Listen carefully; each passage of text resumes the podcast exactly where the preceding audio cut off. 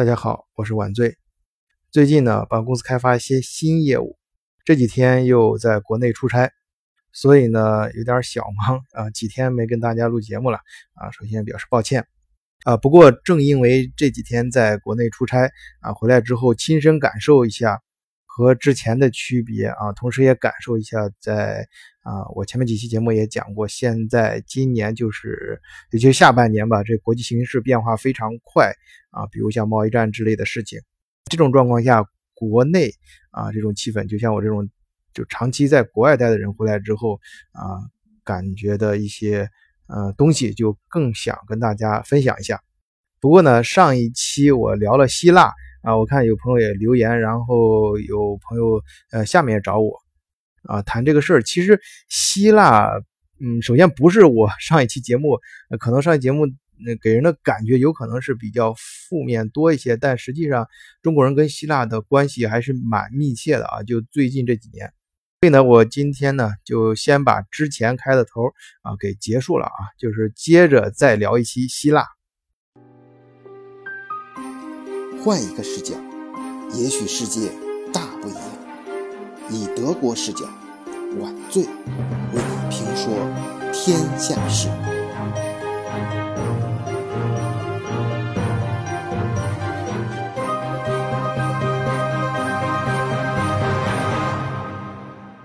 说到希腊呢，我相信大部分朋友脑子里最先冒出来的应该是两件事儿，一就是旅游啊，这个像古希腊的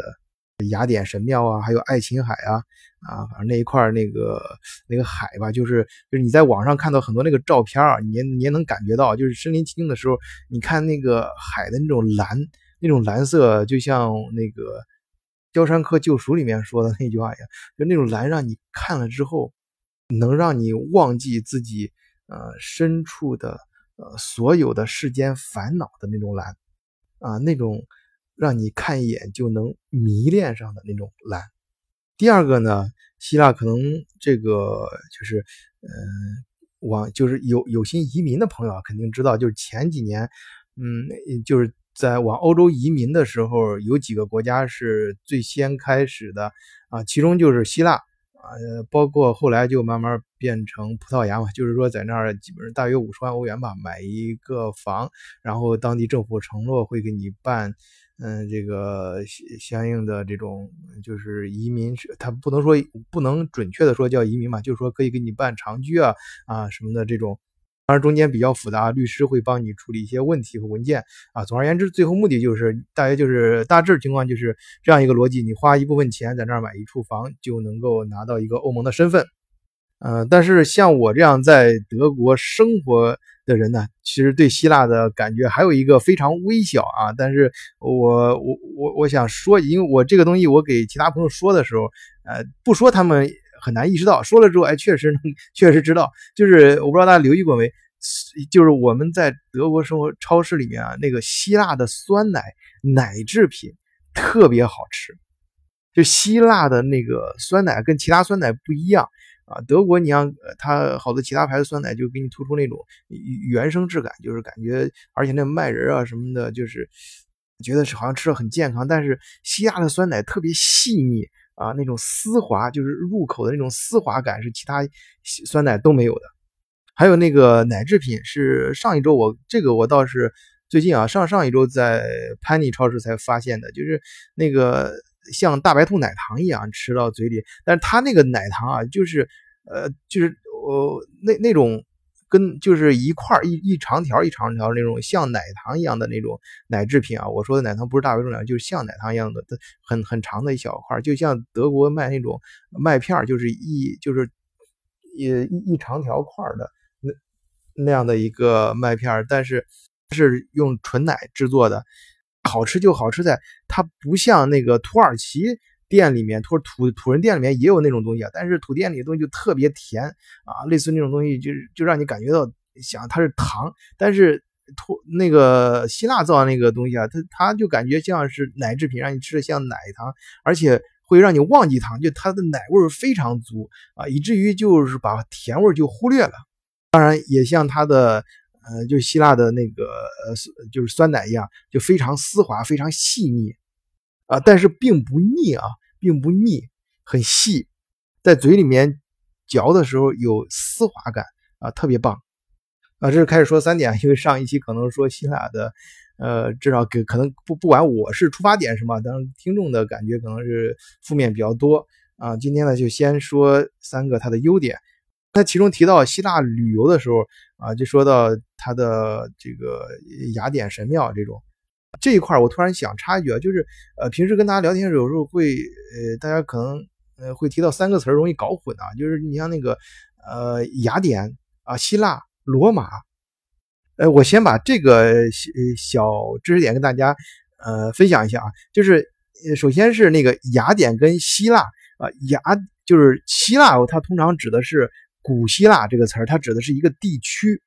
就是大约相当于那个当当今就是希腊呃这个国家它的国土，它不是占了一个其实半岛的形状嘛，叫巴尔干半岛，就二战的时候引引起二战的那个巴尔呃称巴尔干火药桶，就那地方比较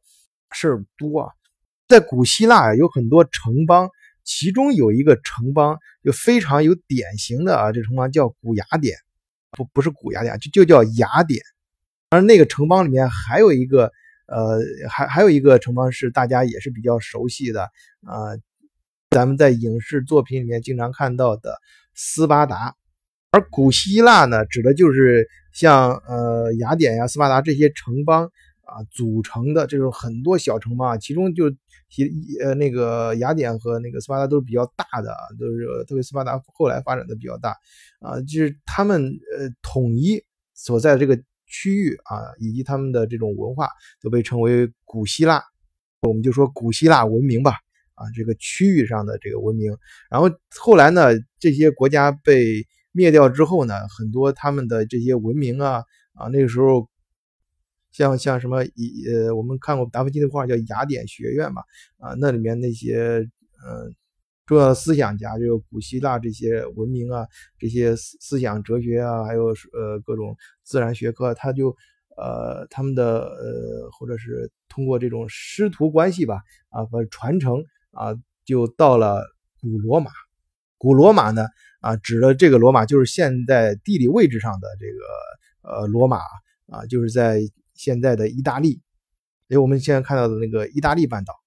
从时间上来看啊，大家记住一个很重要的，就是公元前四世纪，在这儿之前呢，就是我刚才说的古希腊文明啊，也是古希腊地区，它是从最早的这个像爱琴海文明啊，就指的那块海，就刚才旅游提到那个地方啊，然后然后又发展到比较黑暗的时候呢，然后又出现城邦时代。公元前四世纪之后，啊呃四十四世纪之后啊，公元前啊前四世纪就。开始往呃古罗马这边走了，他们俩是挨着的，是不同的两个半岛啊，但是是挨着的，呃，就是现在的意大利。啊这片呢，它就出现了最早的，呃，之前呃它有这个王政时代啊，还有共和时代，就是那时候有执政官嘛，啊，大家看电影也看过埃及艳后，什么凯撒啊，到凯撒之后啊，到公元前二十七年的时候啊，就是其实就你可以你可以大致理解为就公元前后的时候。啊，公元元年的时候，这个就是罗马进入帝国时代，从屋大维开始的啊，就是那个奥古斯都啊，这样呢，就可能大家把这个地理位置啊，跟这个时间先后啊，基本上就理清楚这三个，就是我们经常听到这三个词儿啊，不用搞混了。他们之间我刚刚提到那些文明啊，就那每一个单独拎出来都很有说头，这个我日后可以说一下，特别是呃，我后面打算就是。在某个时候吧，跟大家好好聊一聊德国的历史，因为德国可能大家更听到的都是什么呃那个二战时候的事儿啊，要么就是像我在前面聊过的那个呃第一帝国、第二帝国、第三帝国啊，那个再往前呢就是罗就是这个德国，就这片土，我们说这片土地上吧，最早的日耳曼部落什么是怎么起来的呢？哎，这个跟那个罗刚才我提到罗马帝国聊罗马帝国的时候，其实可以可以聊一聊，那个时候他们叫日耳曼尼亚。是呃，罗马他后来他自称他征服了，其实从来就没有真正征服过的一个啊疆域吧啊，他自己说是一个呃呃行省啊，他那时候就叫呃呃 Germania 就是日耳曼尼亚啊，就我们后来叫的日耳曼啊，就是从这个词儿来的。包括成德国人，我们成成那个英语里面 Germany 啊，也是从这个词发展过来的。呃，在他们征服过程中啊，日耳曼人刚兴起的时候就真的是与众不同啊，这个民族真的很不一样啊。这个我们后面再聊啊。啊，今天说还是接着我们回来说一说希腊，因为我说希腊的时候也想啊，顺便说一说几天回国之后看呃有一些新的思考，就是希腊啊，它其实这个国家它本身你就现在来看啊，它的这个产业呢，让人听起来好像就是有一点农业，然后就是靠旅游业活着了啊，剩下最大的成分就是靠欧盟救济。其实希腊没这么弱啊。首先，我们刚才为什么刚才说重点提了一下，那就是古希腊啊、古罗马这个这这这这这这这跟那个雅典这几个词儿，其实里面隐藏了我一个呃想表达的一个意思啊。其实古希腊是在古罗马之前的，就现在西方世界比较推崇的这种帝国，就是最早的往前排，就是古罗马帝国嘛。后来，这个西方世界成立的其他大的帝国，凡是有统统治世界这种野心的，都把自己认为古罗马帝国的继承人。最典型的，你像一直想统治和统一欧洲的这个德国，呃，古古代德国啊，就是第一帝国、第二、第三帝国，都称自己是神圣罗马帝国。包括现在的美国啊，这个他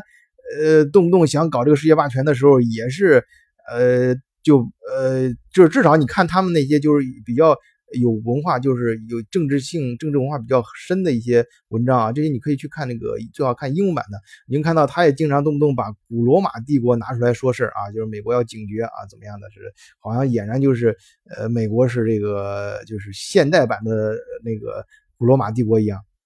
而古罗马帝国呢，它的文化和整个这个来源呢，其实是源自于呃古希腊。啊，你你看那个罗马那套神话体系就知道，你欧洲的，你像古希腊那套神话体系，基本上古罗马那套体系就是把古希腊那套神话体系搬过来，然后换了不同的人名而已。还有像我这一代人啊，就就是咱们这个八零后这个小时候肯定看过那个《圣斗士星矢》啊，特别着迷啊。那时候看你看去打那个雅典神庙啊，就这些呢，说明什么？其实现代是呃，包括那个对，刚才提到雅典。啊，雅典还有他们最早就是这种呃建立这个议会制啊，民主选举什么，这都是其实最早从古古就是雅典开始的啊，古希腊地区的雅典这些城邦开始的。所以古希腊文明啊，就是现代希腊这个国家这个地方啊，之前诞生的这种古希腊文明，是现在西方世界啊，他们这种文明和一些价值观最早的啊发源地。呀，我说发源地可没说跟现在一模一样，跟那时候，它是从那儿就是一步一步发展过来的。这个国家本身还是挺厉害的，至少我在我觉得在文化方面，嗯，是非常强大的。而且其实他们经济以前发展的其实也也是可圈可点啊。比如二战之后，大家都知道有个词儿叫做希腊经济奇迹。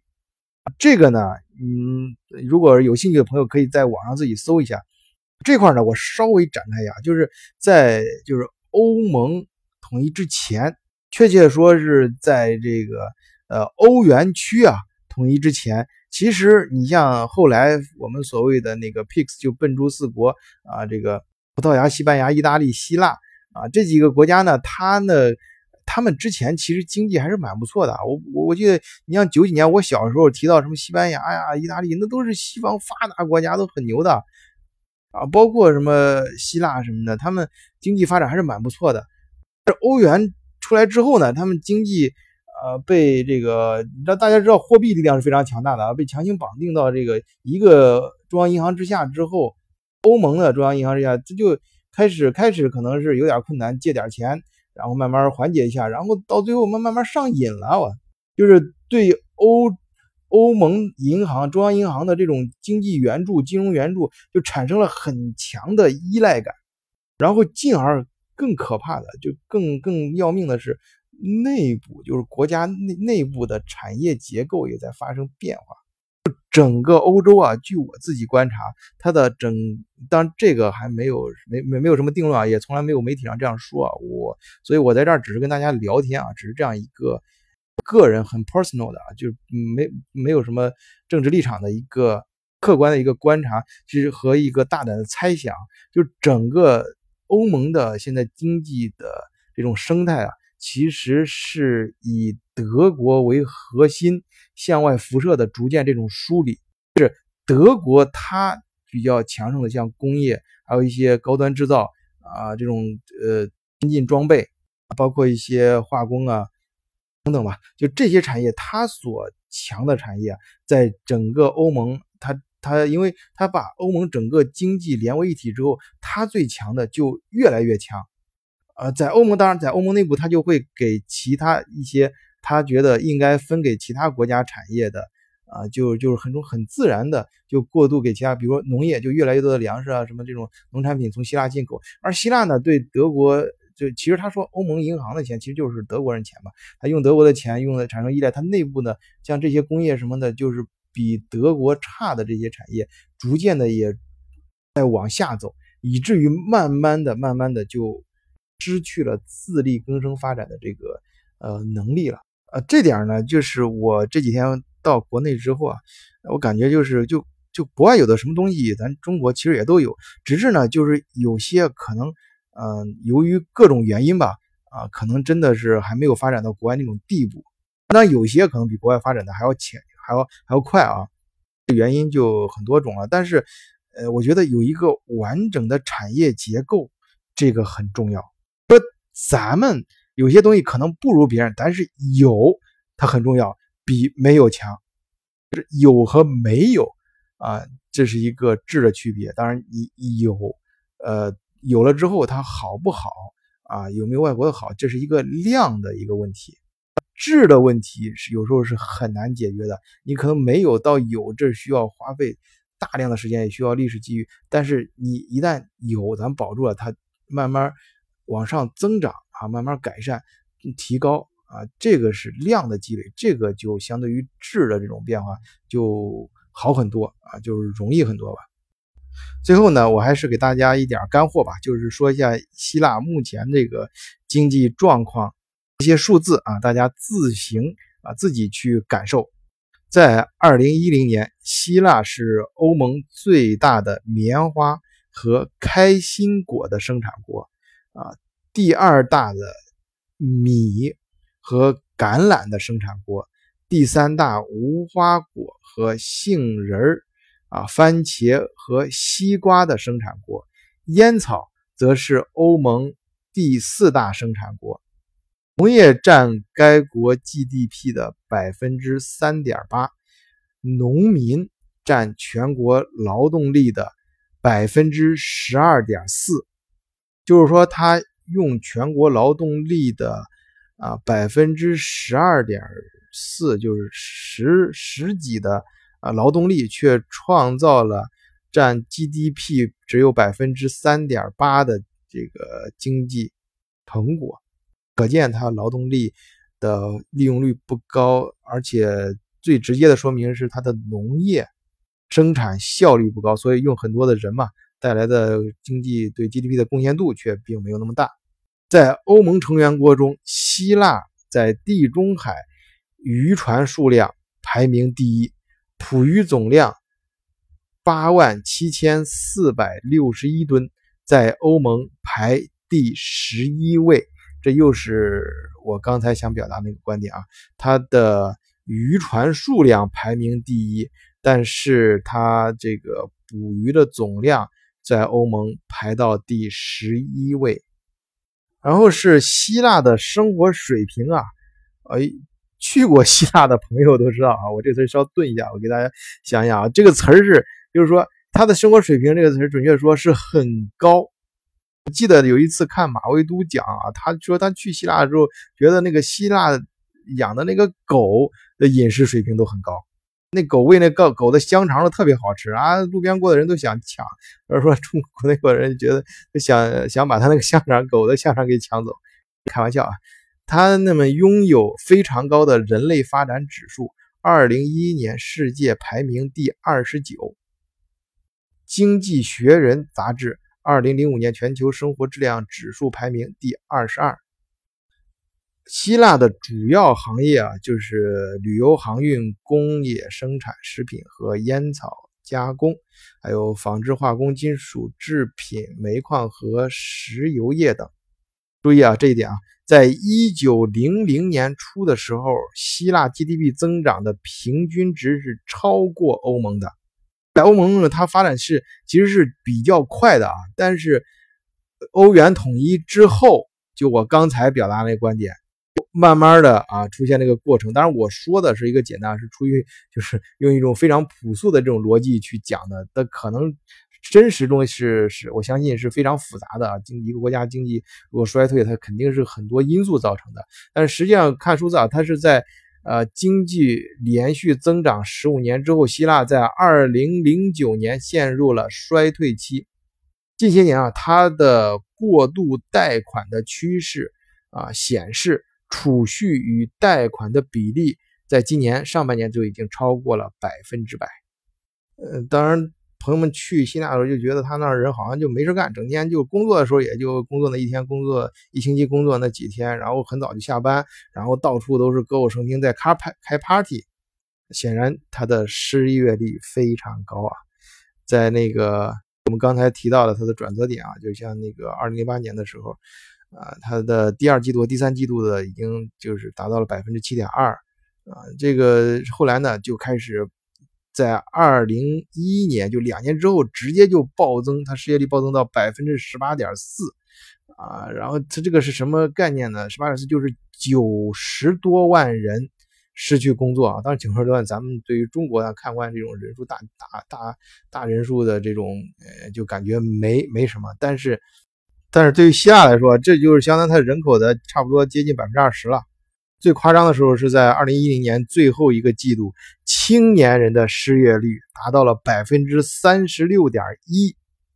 啊，这个数字就先说到这儿吧。关于希腊呢，我们就以后再聊吧。反正今天就是就对我来说，我自己就是我这个节目也是这样，就是希望跟大家能够，呃，就是。首先是我是很认真的去做，我我我绝不是说可以随随便便给大家讲啊，就就是随这种形式，我希望随便一些，但是内容我还是自尽量找一些数字啊，经过自己思考，至少是我认真的、真心想讲的东西。所以呢，我想突出一个真实啊，然后呢，在真实和自然中体现一定的水平。我自己对希腊的感觉很真实的，现在。就是从数字上，我是比较担心的；从情感上，我还是比较喜喜欢希腊这个国家的。好，今天就先聊到这里，谢谢大家，再见。